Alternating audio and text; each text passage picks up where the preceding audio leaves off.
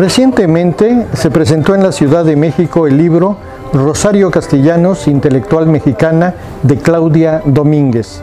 El libro es una edición de la Universidad Autónoma Metropolitana y Ediciones del Lirio. El libro, dicen los críticos, sostiene la tesis de que Rosario Castellanos en su tiempo fue valorada como escritora y periodista, pero fue ninguneada en su faceta de intelectual. Esto es grave. ¿Por qué?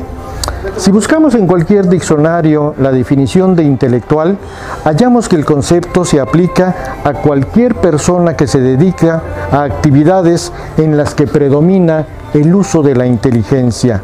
Solo a una persona con escasa inteligencia se le ocurriría decir que Rosario Castellanos no fue inteligente. Y sin embargo, la investigadora Claudia Domínguez afirma que nuestra paisana fue relegada en ese plano. ¿Por qué tal comportamiento de la sociedad? Bueno, la propia Rosario se quejaba del poco caso que, en ese tiempo se le hacía a la mujer pensante en México. Recordemos el tema de su tesis para obtener la maestría en filosofía sobre cultura femenina, en el que se pregunta si existe realmente una cultura femenina en este país. Se antoja la lectura del libro de Claudia Domínguez. Ella presenta, entre muchos otros conceptos, la idea que Rosario fue nombrada embajadora en Israel para mantenerla lejos del país, ya que sus artículos en Excelsior resultaban incómodos para la clase política. Además, Claudia Domínguez sostiene que ya en Israel, Rosario cambió la temática de sus escritos. Dice, abandonó el tratamiento de temas contestatarios. Termina cita.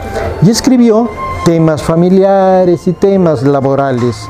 Este libro está respaldado por amplias investigaciones en el Archivo General de la Nación, en el Archivo General del Centro Mexicano de Escritores y en el Archivo Genaro Estrada de la Secretaría de Relaciones Exteriores. Sin duda, los estudiosos y admiradores de la obra y presencia de Rosario Castellanos deben darle una vueltita al libro Rosario Castellanos, intelectual mexicana, de la investigadora Claudia Domínguez.